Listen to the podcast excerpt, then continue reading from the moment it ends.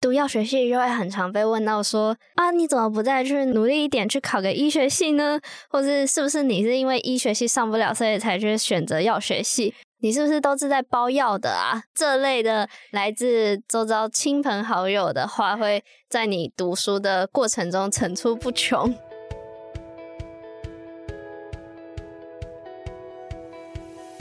嗨，欢迎收听一零四高中职 Podcast。在学生期间，我们都经历过课业压力、升学迷惘，或者是有各种烦恼的阶段。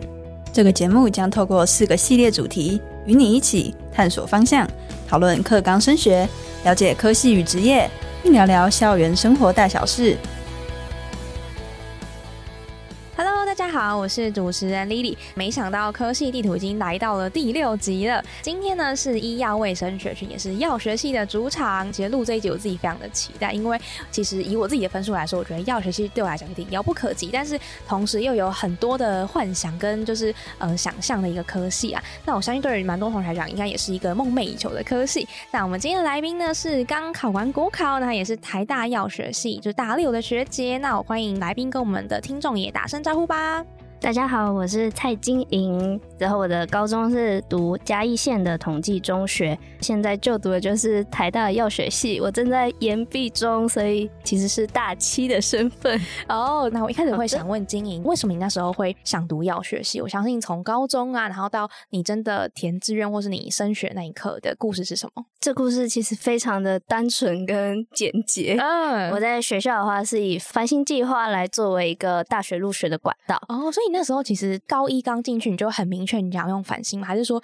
其实你觉得好像成绩还可以，你就试试看？其实，在选择高中要读哪一间的时候，就有认为繁星是我直升统计的一个优势，对，而不是去读嘉义市立的女子。中学啊，所以这其实有点像是策略性升学，对不对？对，可以这么说。哦，好，哎，这边偷偷预告一下，就是我们在三月的集数里面，我也会简介不同的升学管道给同学们参考。因为我觉得，对于就是现在的高中的学弟妹们来说啦，如果你已经选好你的战场，就会比较有目标，或是你知道比较有技巧性的去读到你适合的大学跟科系，对，会更妥善运用时间。那你刚刚提到说，你就是策略性升学，选择了同济中学嘛？那那时候你的故事是什么样子？哦，其实这故事要拉回到高一。嗯，高一的时候有一个叫做人文社会科学营这样的一个只给高一生的营队。嗯，那它其实是由国科会他们提供的资助跟资源，可以到台大去有嗯，去上课。那课程内容的话，比较是以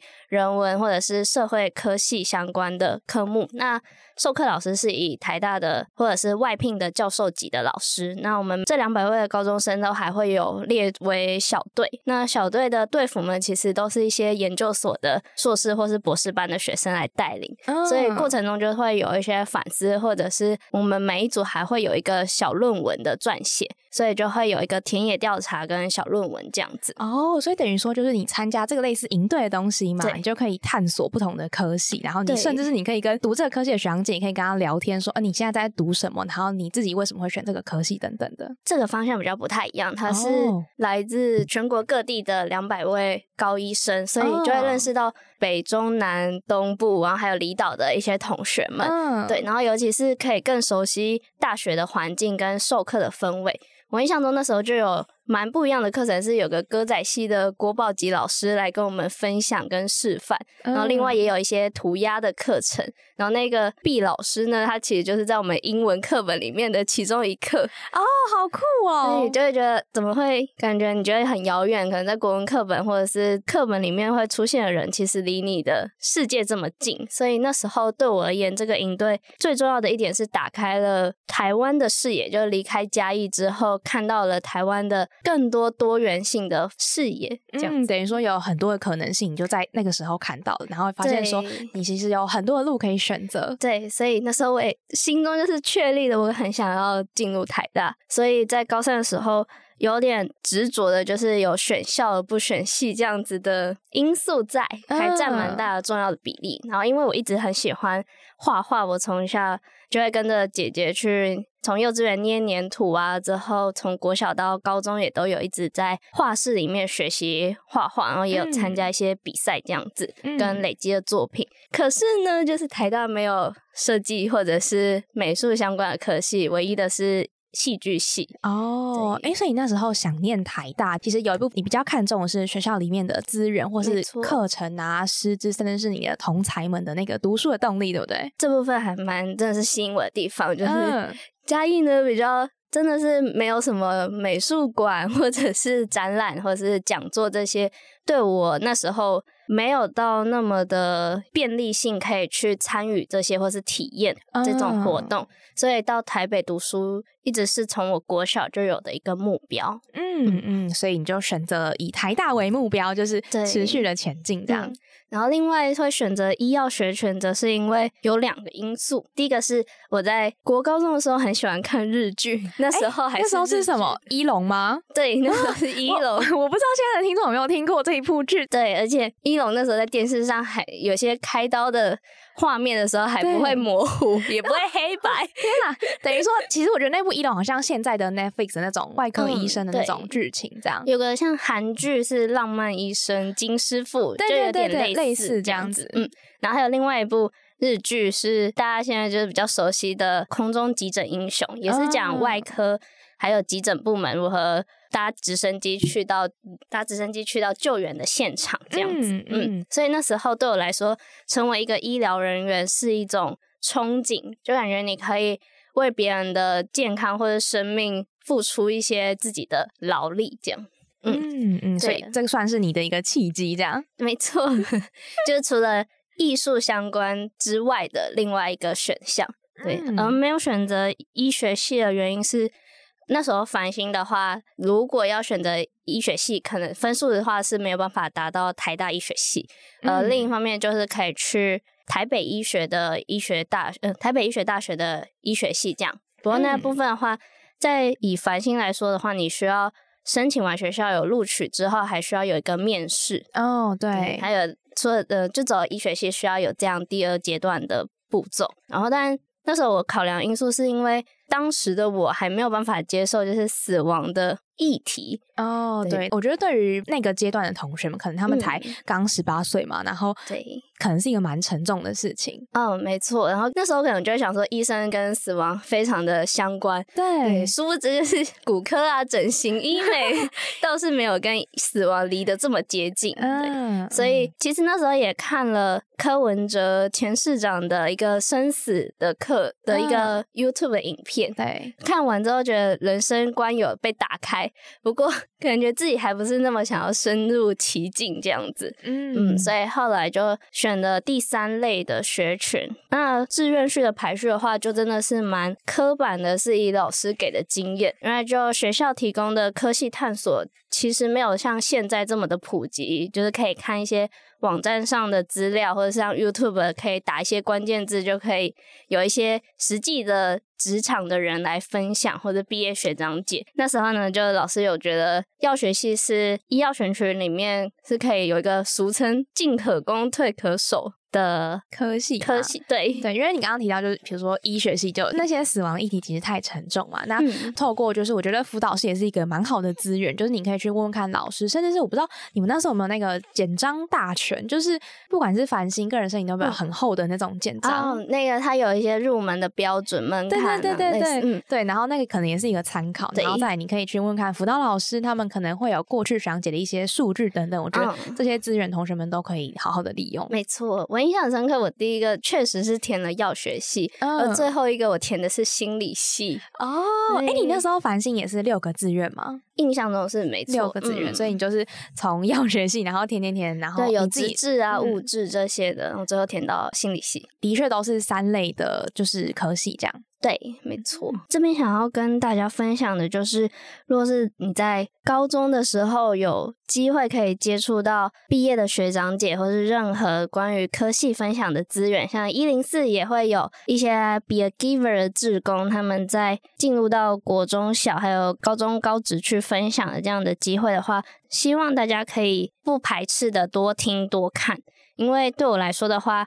高三那一年，你做的这个科系选择，也许一时冲动或者是审慎选择之后，其实真的会蛮大影响大学的生活。跟你的大一点来说是职业走向，小一点来说就是可以少走一些冤枉路。嗯，真的真的。那我这边工商一下，刚刚金有提到说一零四其实有相关的资源。那不知道我们的听众呢，你过去有没有听过我们一零四的一些科系的讲师到班级里面去跟大家分享科系？那其实刚刚提到那个比较偏向是实体的活动。那如果说你在线上，你有想要发问，就对长姐发问的话呢，你可以到一零四的职涯诊所，甚至是你可以搜寻一零四的升学就业地图。那里面有很多学长姐的科系的真心话，你可以去看一下学长姐现在读这个科系他们的一些想法，可以作为一个参考。那我刚刚提到从经营的一些生涯的历程，到他为什么会想读药学系？那其实以台湾的大学来说，药学系的大学的分布啊，甚至是在学制的差异上面，其实都还蛮不一样的，对吗？没错，现在呢，一共有九所的大学里面有药学系，这九所里面呢，又分为四年制、五年制跟六年制。哦，所以真的还蛮复杂的哎。对，目前还没有一个统一的学制。那这边简单的提一下，我们目前的药学系分布好了。以六年制来说的话，全面六年制的总共有四间大学，像台湾大学、成功大学、阳明交通大学以及国防大学。纯粹的五年制的呢，则是有江南药理大学跟高雄医学大学。另外呢，还会有并行的这样子可以选择的学校。像是大人科技大学啊、台北医学大学跟中国医药大学，其中呢，大人跟中国医则是五年制跟六年制都可以选择。对他们是可以，你入学的时候是五年级之后五年制的，但是你可以在二年级的时候中途的时候可以决定你要不要变成六年制的。唯一一个四年制的则是台北医学大学，他们有四年制的跟六年制的两个组可以做科系的选择。哦，哎，那其实虽然说就是这些大学的药学系都有学制上的差异嘛，可是他们要学的课程基本上是不是其实大部分都相同？可以说只是时间拉长了。哦，哎，那等于说其实如果我选四年制的大学的学制的话，等于说我要把这些课程全部都浓缩在四年里面学完，对吗？没错，就包含实习啊，因为只要是国考药师国考的必修科目，基本上都是在大学这个不同年制间都是需要完成的。嗯，了解，所以给同事们一个参考，就是如果说你想要呃比较有时间的，比如说好好准备，或者你不想要很压缩的课业压力很大的话，那可能五年制或是六年制的药学系可能就是一个你可以选择的地方。没错，慢慢学校都会转型，因为其实很多大学他们一开始都是四年制为主的，对，是在一零三年之后才慢慢各个学校去做一个五年制或是往六年制的趋势去走。原因是因为客观的资料是说，第一个是国外他们。是承认是六年的临床药学士的学位，嗯，那像如果是四年的跟五年的话，其实毕业的证书上面都是药学学位、药学士学位这样子而已。嗯所以如果有意愿想要到国外发展的话，有这样子六年的放低的学位的话，就可以不用在当地再去读书，而是可以直接考取当地的药师执照。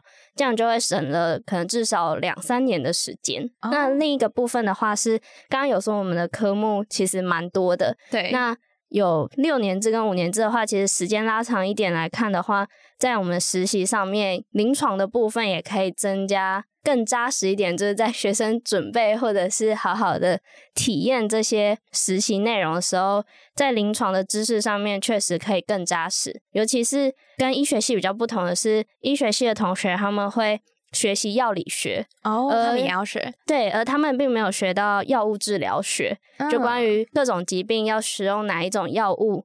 来去做一个治疗的部分的话，这是药学系学生会有的，而且也是药师国考的一个必考科目。所以，如果时间拉长一点的话，在五年级或六年级学药物治疗学的话，这部分确实对于学生们去职场上面的。临床经验或者是实力来说的话，知识上面累积确实会有帮助。这边我很好奇，想问诶，就是建议你自己身旁的同学，不知道你们有没有聊过，说为什么你那时候会选台大六年制的药学系，或是你身旁同学那时候会选台大的原因是什么？他们有蛮多人的出发点是家里可能就有药师的亲属，有有家属是他们的药师的身份，所以我认为的话，还是会以。学校的资源吗？对，为考量的依据。然后先有了药学系的目标，再去选择这当时候有的药学系大学里面。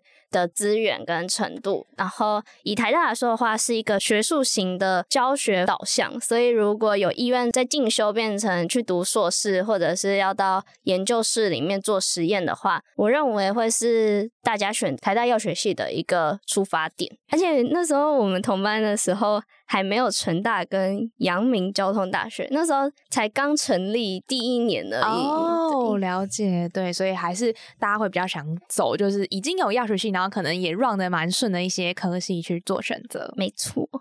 好，那我们刚刚提到，其实呃，不同的大学他们的学制又不一样嘛。那其实这边也帮大家一一的来介绍一下，因为台大药学系来说，大一到大六，我相信要修的课程跟要做的事情都不一样。那这边想请经济学姐跟我们大概分享一下，说就是我们从刚入学之后呢，那以及说你到正式呃快要毕业的时候，你大概会经历哪一些事情，让我们的听众们可以对于药学系有一个比较明确的想象。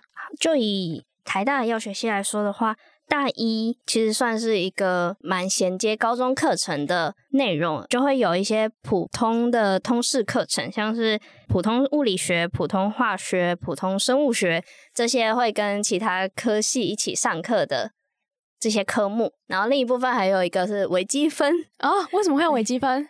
印象中好像就是教育部要求的一个微积分，大家都要修的科目这样子。好，哎，你刚刚提到说，其实大一就是衔接高中的课程嘛，所以等于说会 focus 在生物啊，然后化学，然后还有其他物理，物理就是物理、化学跟生物这三科，其实是同学们超级重要的科目。没错，然后另外关于药学专业科目的话，则是有一个药学导论，那不比较就是有各个领域的药师或者是职业者，还有老师他们来授课，让我们有一个对药学系各方面的初步了解。所以大一其实真的还在一个起步的阶段，就是你一开始可能课业压力不会这么重，你还是要先把你的基本功都打稳。没错，这时候还可以认识不同科系的人，对，很重要。就大一是好好大家可以交朋友的时间。那如果进到大二的时候，我们会面临到什么样子的挑战？大二就会比较专精在医学医学院的科目，就是你的同学们可能就会从。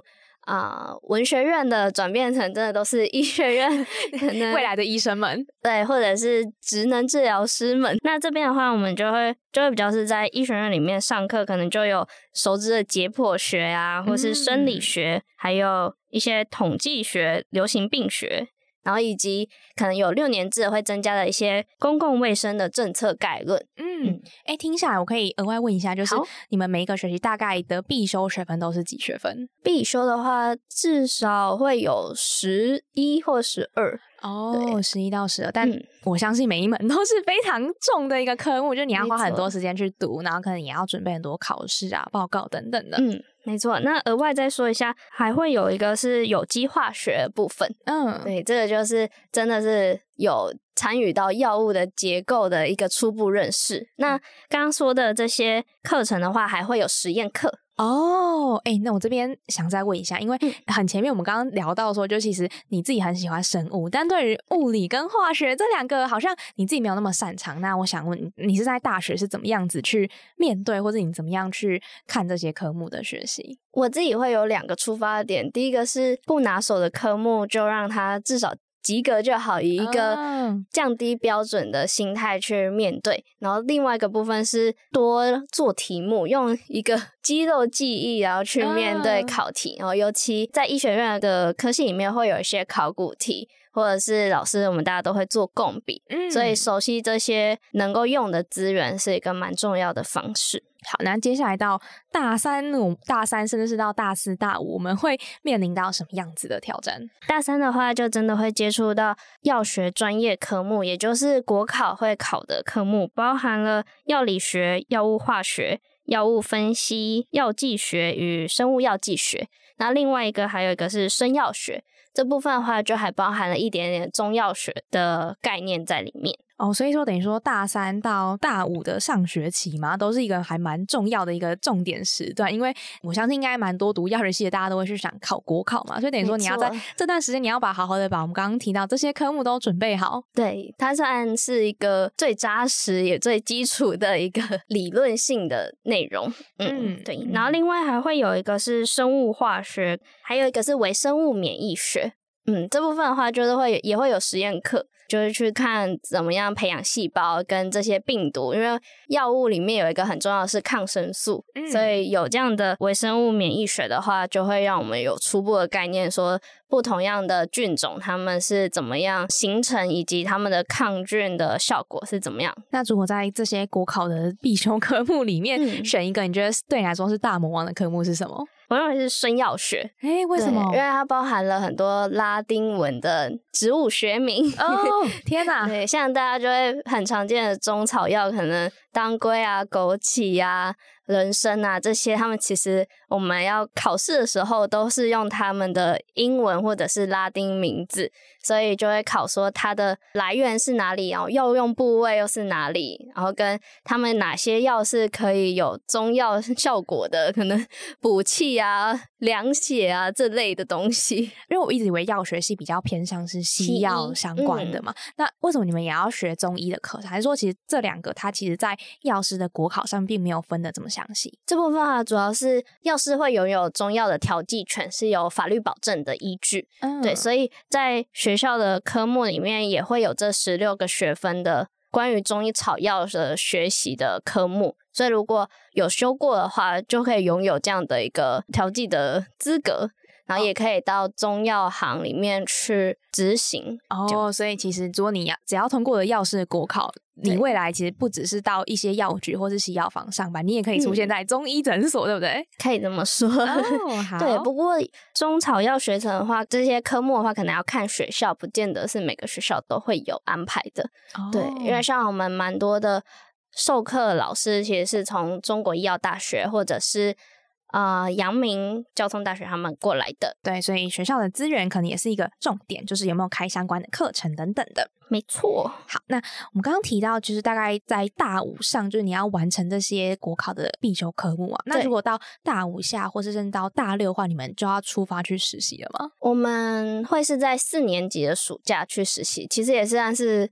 要到大五之前哦，所以等于说很多事情会同时并行哎，就是你可能要读书，然后你也可能要开始准备去实习，嗯，对，然后同时也有国考，对。如果如果顺利的话，其实基本上在四年级的上学期结束之后的寒假，你就可以去考药师的国考第一阶段了。哦，对，因为像药师分成两个阶段的国家考试，考的科目不同，所以我们的第一阶段其实在四年级上学期就会把这些必修科目完成。之后，你只要有一个及格证明，就可以去考第一阶段，准备好就可以去了。没错，对，就是在在学期间内完成的。嗯，那如果说就是第二个阶段要考试的话，就国考的第二阶段，我们要具备什么样子的条件，或是你要完成哪一些事情？第二阶段的考试的应考资格就有两个，第一个是你需要有拿到毕业证书，证明你是药学系毕业的。嗯，然后第二个部分的话，就会你需要完成实习的时数，那这包含就是我们大。待会会提到的社区药局实习，以及在医院或者是各个单位的实习，就总共有六百四十个小时的要求。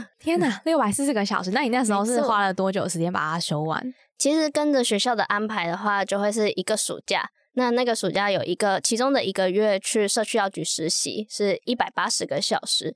那其余的话呢，就是学校是安排在五年级的下学期跟六年级的一整年，已经结束了。哦，那可以跟我分享一下你就在实习里面的一些经验吗？主要在药学系的同学一定会经历的社区药局，就是大家去领口罩啊，或者是购买快筛剂的地方，哦，大家会接触的第一线的药师。没错，就是大家很最便利，跟你走路的时候可能就会经过蛮多药局的。其实药局的比例跟便利商店蛮多的，对对。那你那时候进去就是社区药局实行的心得是什么？我感觉到社区药局药师很亲民，这是一个蛮大的特质。尤其在疫情的期间，会有各式各样的问题，像是有领口罩的民众就会来说：“我这个线断掉了，你们要帮我处理。”这样子 比较琐碎的事情，很多挑战。那也会有人想要来量血压，或者询问糖尿病的人要怎么样去测血糖，这些仪器方面的测量的方法。然后另外一部分就有很多民生用品，或者是。最关键的处方签的药品的调剂跟发放，所以你们去实习，其实旁边都应该还会有就是指导的药师，他们会旁边陪伴你，或者指导你，可以完成这个旅程。而这些指导药师，他们也都是需要去完成一个指导的授课的内容，才能够获取一个他可以有一个指导药师的资格。这样子的话，才可以有实习生去。所以在我们的训练过程的把关蛮。重视的哦，真的哎，其实如果你不讲，我真的是没有想到这一块。因为 可能我们大家，比如说去企业里面实习，可能就是一个资深的人带着一个对，资带一个比较菜鸟的人。但其实对于在药师的这一块的培训上面，其实真的还蛮看重每一个细节，跟就是他们怎么样指导你去做一些正确的事情。因为毕竟你可能在药局里面服务，就是用药的一些东西，其实真的还蛮重要的。没错，对学校也会固定派一位。啊，关心的老师 去看一下你的实习对在学习中的情况这样子。嗯，哎，那刚刚提到就只是在实习这一块，除了社区药局的实习以外，你们还有需要去，比如说医院或是医疗院所去吗？有这部分的话，会蛮广泛的。呃，就以大家一定会去的地方，就会是医院里面。那医院的话。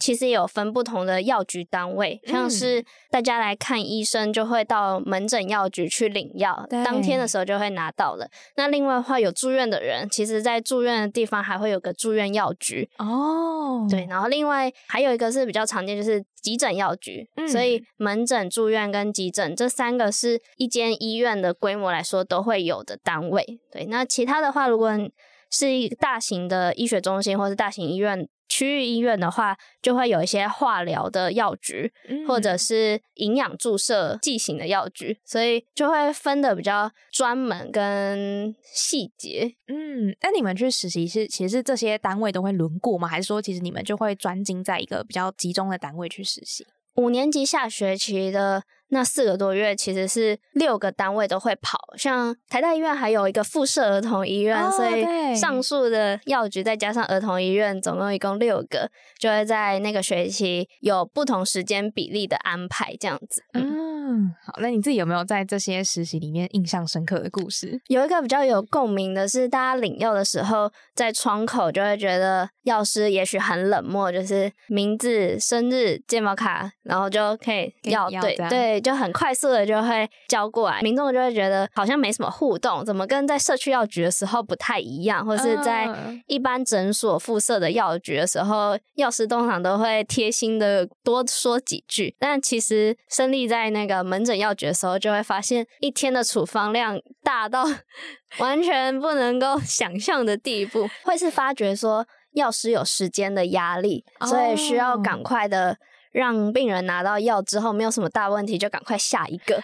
所以就是在急迫性之下，所以才会减少了这些叮咛。之后，因为可能大型医院还会有附设的一些药物咨询的窗口，所以其实就会把这部分现场给药的时候提醒的事情的话，民众可以到另外一个窗口去做咨询，就会节省了一些拿药的时间。哦，原来其实背后有切成很多不同的流程。对，没错。而且我们内部的药局也是一个生产线的概念，像民众假如有一个高血压跟糖尿病，还有一些伤口性的状况的话，其实那一份药包一共有七个药，我们在里面呢就会有不同样的区域，可能是你是拿铝箔包装的，或者是药水的，或者眼睛用药，那都是区分开来的。所以有一份药里面就会有不同的窗口递过去之后，最后再经过药师的检查，检查完之后再交由发药窗口。所以在药学知识专业上面讲求一个三读五对的要求，所以就确保一个民众拿到他的药是最。放心的状态，所以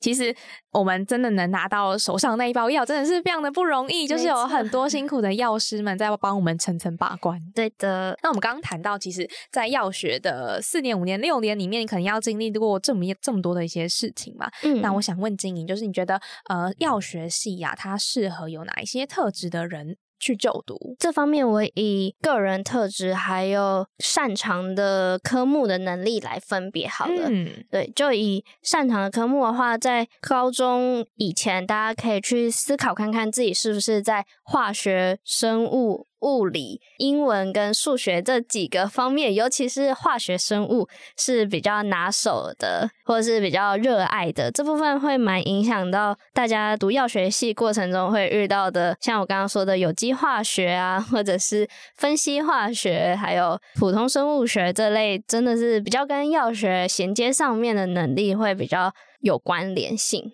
嗯，那如果是以英文跟数学来说的话，是为什么？英文的话，则是大学授课有蛮多原文书，或者是老师提供的 PPT 都是用英文的内容，所以能够阅读跟理解，以及查询资料时候，也都会是以国外网站去看药物的种类或是分类的。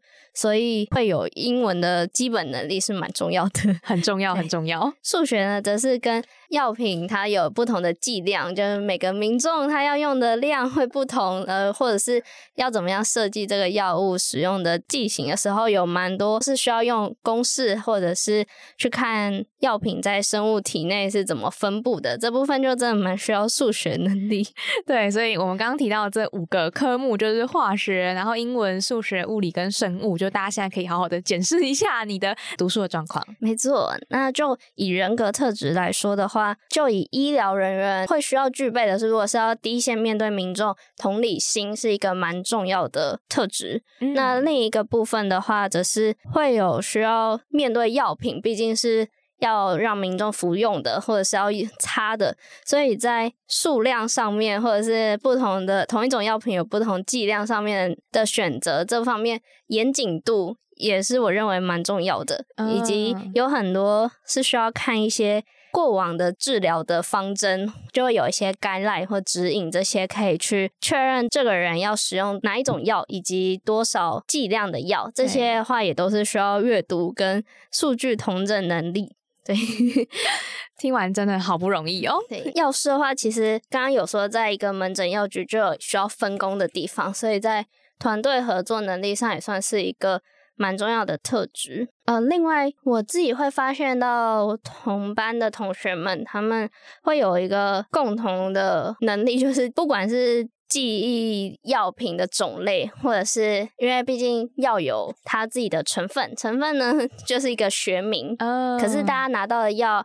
也许大家就会比较常见，就是普拿疼。那普拿疼呢，其实是它的商品的名称。对，所以这些都是需要连贯的记起来的。然后以及我刚刚说的中草药的生药学的部分，也有很多拉丁名字。这种不熟悉的知识的话，我觉得记忆力是蛮重要的。哦，真的可想而知。因为我们刚前面谈到这么多的，就是基本的科目，你要全部学起来，然后你要记起来，真的也是大家记忆力上面的一个很大的考验跟能力。对，没错。然后另一个教师的特质的话，我认为，如果你觉得需要有一个稳定的生活品质的话，药师的生活形态是蛮符合的。就以上下班蛮固定的，或者是所做的事情的话，算是一个 routine 的例行公事，变动是不会那么的大，所以这也是大家一部分想成为药师的考量其中之一。对，尤其女生如果有家庭上面的需求的话，也有蛮多我了解到的药师，他们是可以上下课去接小朋友的哦，嗯，就可以很。适合自己的生活作息跟家庭上面的考量因素，所以也给我们的听众可以做一个参考。嗯，没错。我自己认为，在药学系虽然学的不是最精通的，嗯，最最有天赋的药学系学生，不过在过程中最让我学习到的能力是一个如何选择用药的这样的逻辑思考能力，像是。以高血压来说的话，就会有四种类型的药物选择。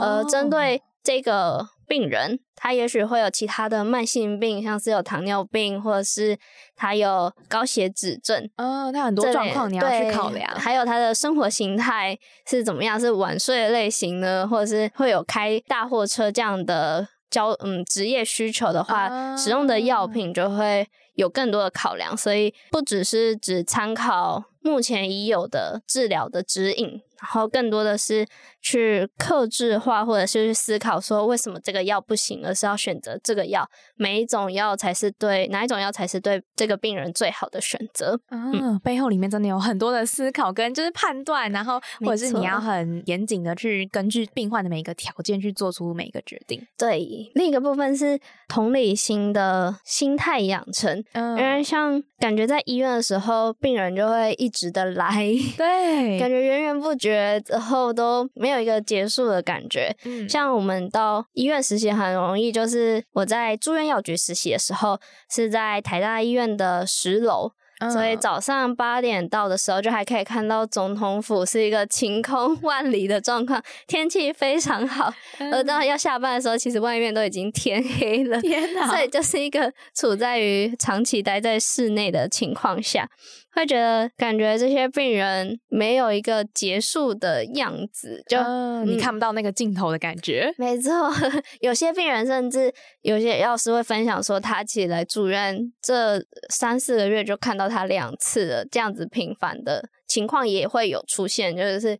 老客户的感觉，好像哎又见面了感觉，嗯，所以会看到治疗的这样的一件事情，当然都是希望病人能够早点出院，可以有一个好的生活品质，然后有个稳定的健康状态，这样子，却也会发现说有很多是药物之外没有办法控制的事情，嗯，所以在那个时间之下，就会有一种无力感。我想这个是。各个医疗人员都会有的一个心情，嗯，然后我自己会觉得，如果我不是一个面对病人的药师，因为药师他有分临床的药师，对，在各个科别可以到。病房里面去跟病人做解释，或者是了解他的用药状态。然后另外一部分就会像刚刚提到，在门诊的药局里面，只有拿药，通常在面对民众的次数品其实并不多。嗯，但是这样这类不同样类型的药师。其实都是在为了每一个病人或者是民众的健康做付出，所以每一个岗位其实都是不可或缺的。这是我最大的体悟啊！真的，真的，我听完觉得就是每个药师都非常的伟大，然后也非常的不容易，每个职位都不容易，真的。那我相信听到这边的听众朋友啊，可能也会非常的好奇，或是想知道说，那呃，以台大药学系来说，经营自己的一些所学，你自己有没有很印象深刻，或者你觉得很特别的课程，想跟我们分享的？对我。来说的话，会是一个有体验性质的课程，会更让我熟悉跟有感触的，比较偏实习类嘛，还是说实做实验课程都有？嗯，对，就像实验课来说的话，刚刚有介绍的蛮多门的专业课程里面，都还会附设实验，像有解剖的普通生物学里面，然后就会有青蛙跟老鼠的解剖，然后这个部分是我高中的时候没有经历的，所以就会特别有新鲜感，然后像。像是有一个微生物免疫学呢，我们也会做一些培养皿或者是显微镜观察这样的实验课。然后以中草药相关的话，我们在实验里面也会做紫云膏那种淤青啊可以使用的药膏。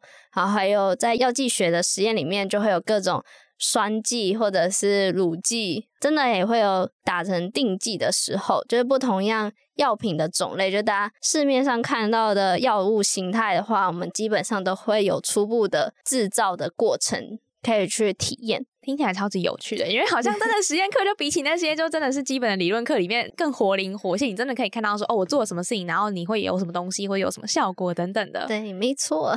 刚刚提到另外一部分就是实习课，是不是你自己也是觉得很印象深刻的地方？对，因为要如何感觉到自己适不适合这个领域，最快的方式。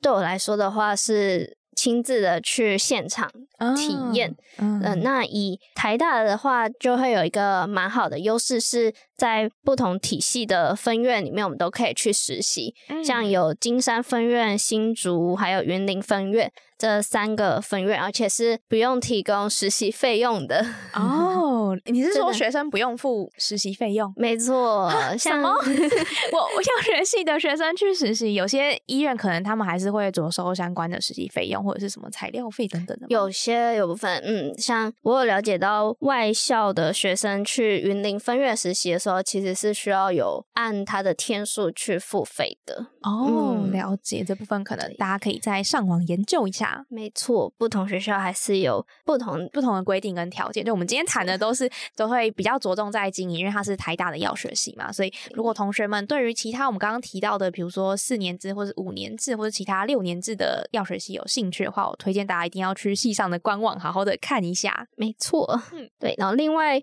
在实习的时候，学校还有一个海外学校。